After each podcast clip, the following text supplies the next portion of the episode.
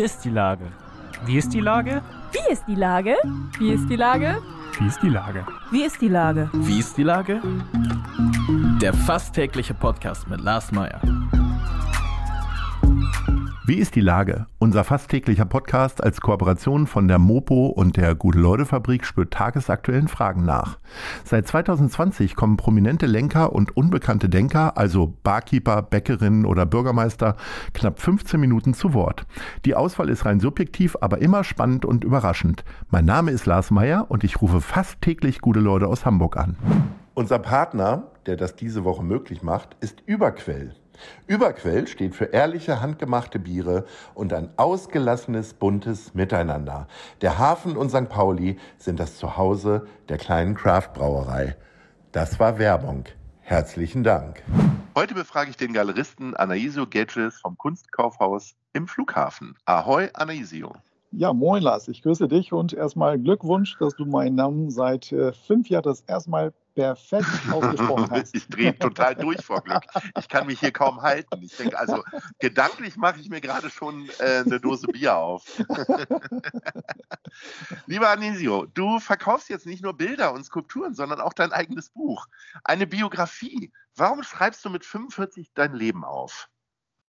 Also ich hatte äh, diese Frage habe ich mich auch vor einiger Zeit äh, gefragt und dann äh, habe ich schnell verstanden, dass mein Leben äh, nicht der klassische äh, Leben von einem 45-Jährigen äh, ähm, ist. Also das war eine intensive Zeit, diese 45 Jahre. Also ich hatte lange Zeit im Dschungel des Amazonas gelebt. Ich habe lange Zeit im Dschungel von Beton von São Paulo, dort war ich mit zwölf Jahren bereits selbstständig und sehr erfolgreich. Ich hatte damals mit zwölf Jahren schon komplett meine Familie mit meiner Selbstständigkeit ernährt. Dann mit äh, 17 habe ich mir selbst äh, Lesen und Schreiben beigebracht, weil ich nie zur Schule gegangen bin. Und mit 19 bin ich ausgewandert nach Belgien und jetzt inzwischen lebe ich hier in Deutschland und führt eine, ja, eine erfolgreiche Galerie in Hamburg am Flughafen. Und das alles hat mir Stoff gegeben, um dieses Buch zu schreiben. Mit zwölf Jahren, was macht man denn dann für ein Gewerbe, was dann auch noch legal ist? Ja, das war, das war halbwegs legal, weil äh, solche, Länder, solche Länder wie in Brasilien gibt es sehr viele Straßhändler. Also das heißt nicht, dass es erlaubt ist. Also wenn, wenn die Polizei kommt oder wenn die äh, Behörde kommt, muss man immer äh, verschwinden, sonst äh, verlierst du alles, was du an Ware hast. Und das habe ich auch ein oder zweimal verloren. Das tut ziemlich weh. Ich habe Schokolade verkauft in einer U-Bahn-Station. Also ich hatte äh, morgens in einem großen Baumarkt, äh, nicht Baumarkt, in einem Markt, einen großen Markt, Supermarkt gekauft. Und dann bin ich da mit meinen zig äh, Schokolade in diese äh, U-Bahn-Station und dort habe ich die verkauft. Abends habe ich einen Haufen Geld, bin nach Hause gefahren. Nächsten Morgen fing alles von vorne an. Und das habe ich knapp zweieinhalb Jahre gemacht.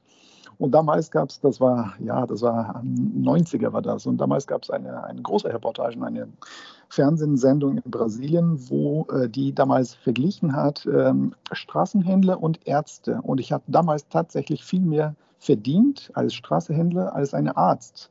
Und das war tödlich, weil das war meine, meine, meine äh, Überzeugung, so nach dem Motto, wofür soll ich zur Schule gehen, weil ich mehr verdiene als ein Arzt. Aber das war sehr kurzfristig gedacht. Jetzt haben wir mal so locker über das Buch gesprochen, beziehungsweise dass du eins geschrieben hast. Wenn man jetzt deine Biografie nochmal rückwärtig betrachtet, hast du gerade selber gesagt, du hast dir Lesen und Schreiben selber beigebracht. Wie funktioniert sowas denn dann?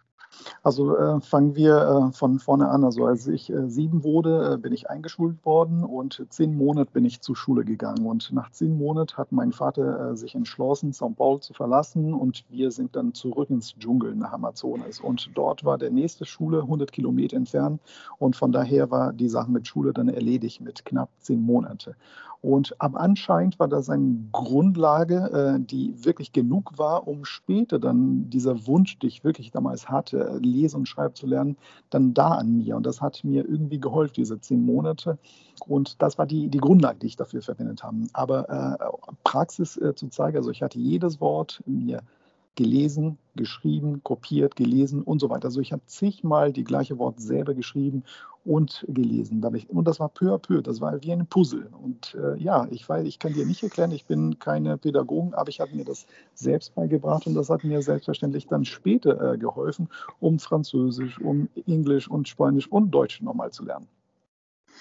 Das wollte ich gerade sagen. Also, weil dir dann irgendwann langweilig war, weil du in deiner äh, Muttersprache schreiben und lesen konntest, bist du einfach in ein anderes Land gegangen. Das heißt, du bist dann erst nach Belgien und dann nach Deutschland. Wie lange bist du jetzt in Deutschland? Ich bin jetzt in Deutschland seit 97, also 25 Jahre jetzt inzwischen und hast einfach mal ein Buch geschrieben. Also ich kenne viele Leute um mich herum, die sagen, ja, auch ich würde auch gerne ein Buch schreiben. Ähm, ist das, das muss dich doch total erfüllen jetzt. Also am Anfang überhaupt nicht schreiben und lesen können und jetzt ein eigenes Buch schreiben. Und dann auch noch in dieser sehr schwierigen Sprache Deutsch.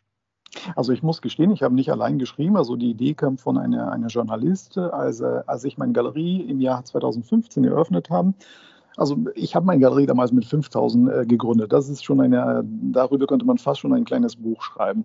Ja. Und, aber trotzdem habe ich damals noch 200 Euro in die Hand genommen und habe mir äh, bei so einer Käseblatt äh, eine Anzeige mir geleistet. Ich wollte jeder erzählen, dass meine Galerie gegründet werden.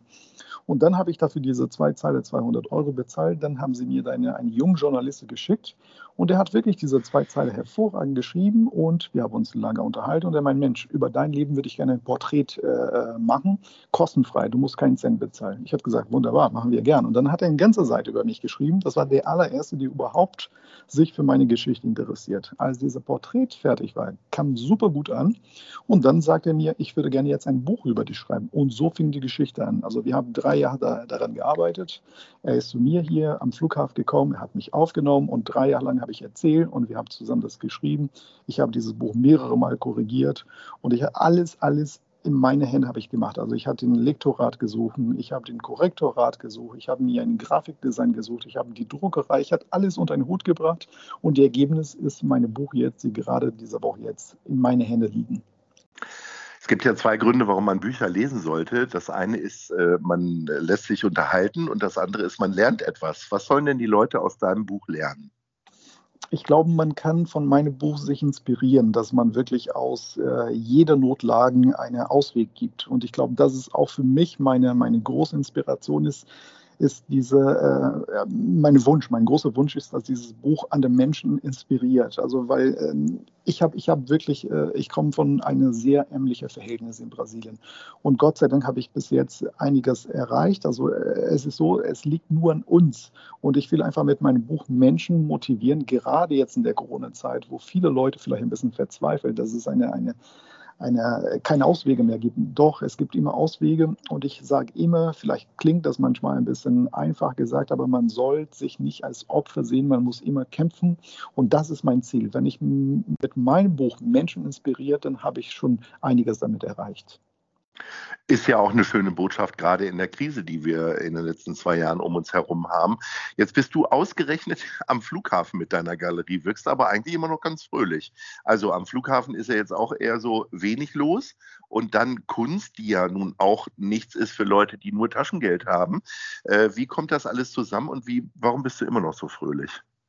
Weil es gibt keine, keine andere Möglichkeit. Also ich kann, ich kann meine, meine, äh, ich kann hier rummeckert, äh, aber ich habe diese, dieser Gen fehlt an mir. Also ich bin äh, so geboren, ohne diese Gen mich zu beschweren. Also das heißt, statt mich zu beklagen, mache ich was Konstruktives. Und Corona hat mir dann diese Möglichkeit gegeben, mehr Zeit für mich zu haben und dieses Buch zu schreiben. Das heißt, es klingt manchmal einfach und naiv, aber ich suche in jeder Situation eine Möglichkeit, was zu machen. Das heißt, ich kann nicht stehen bleiben und sagen, mein Gott, jetzt haben wir Corona, dann lege ich mich erstmal hin und warte, bis Corona vorbei ist. Nein, ich habe das Buch geschrieben und jetzt sehen wir weiter, äh, wie das äh, vorankommt jetzt. Und vielleicht bringt jetzt mir dieses Buch neue Ideen oder neue Menschen, die ich dadurch kennenlerne. Und also ich freue mich jetzt riesig, weil ich präsentiere mein Buch jetzt in knapp äh, vier Wochen auf die Leipziger Messe. Also da bin ich mit meinem eigenen Stand und werde mein Buch dafür eine für zigtausend Leute präsentiert und da, darauf freue ich mich erstmal.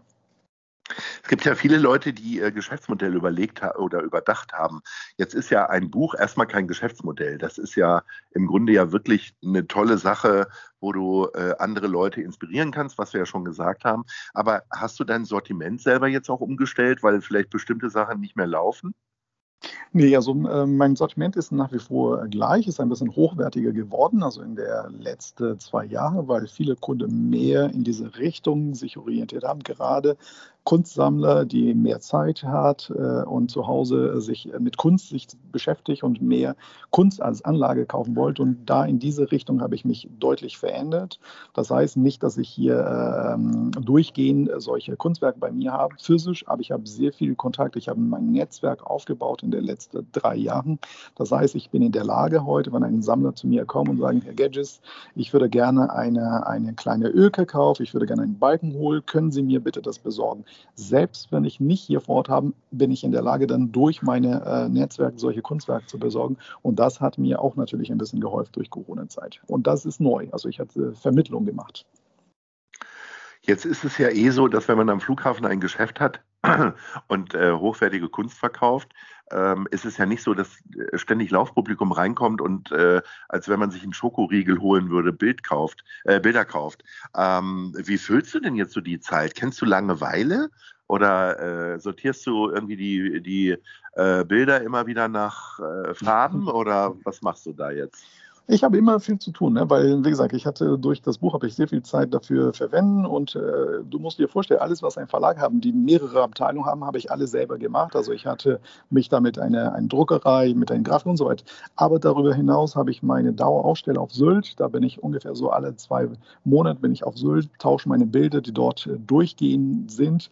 Dann habe ich noch eine kleine Ausstellung hier in Blankenese bei einem äh, Fünf-Sterne-Hotel. Das heißt, ich bin durchgehend unterwegs und es kommt keine Langeweile Langeweile, weil ich äh, immer was zu tun habe. Du schenkst uns echt eine Menge Optimismus unseren Hörerinnen und Hörern und das finde ich auch ganz großartig und deswegen sollten wir das auch zurückgeben, indem wir dieses Buch kaufen. Da möchte ich jetzt mal sehr eindringlich verwerben. Ähm, bevor wir zur Top 3 kommen. Das ist immer der Abschluss unseres Gesprächs. Und ich habe mir gedacht, ähm, du hast viel mit Kunst zu tun. Du kennst bestimmt auch die schönsten Orte in Hamburg. Sprich, malerische Orte in Hamburg habe ich mir hier notiert als Überschrift. Was wäre denn auf Platz 3? Platz 3. Platz 3 wäre meine Terrasse. Also bei mir in Großpostel. Also ich schaue direkt auf einen kleinen Park. Also das wäre Platz 3. Du bist aber auch ein Glückspilz. Jetzt bist du selber noch in der Top 3 drin. Äh, was ist Top 2? Top 2 ist die äh, Sölberg-Terrasse. Oh ja. So, und Platz 1? Das ist die Terrasse von De Fontenay. Also da war ich sehr häufig letzte Zeit, gerade im Sommer. Da hat man einen wunderschönen Blick direkt auf die Stadt und auf die Eis. Und das ist wirklich für mich der schönste Ecke in Hamburg. Na, da treffen wir uns nochmal auf einen Kaffee oder einen Tee und sprechen nochmal intensiv über dein tolles Buch. Anesio, ganz herzlichen Dank. Ich drücke dir die Daumen und äh, ich hoffe natürlich sehr, dass bei dir jetzt demnächst wieder viel mehr los ist und du kaum zum Signieren des Buches kommst. In diesem Sinne, Ahoi und alles Gute. Vielen Dank, Lars, und ich freue mich, dich bald wieder zu sehen. Vielen Dank. Alles Gute. Eine Produktion der Gute-Leute-Fabrik in Kooperation mit der Hamburger Morgenpost.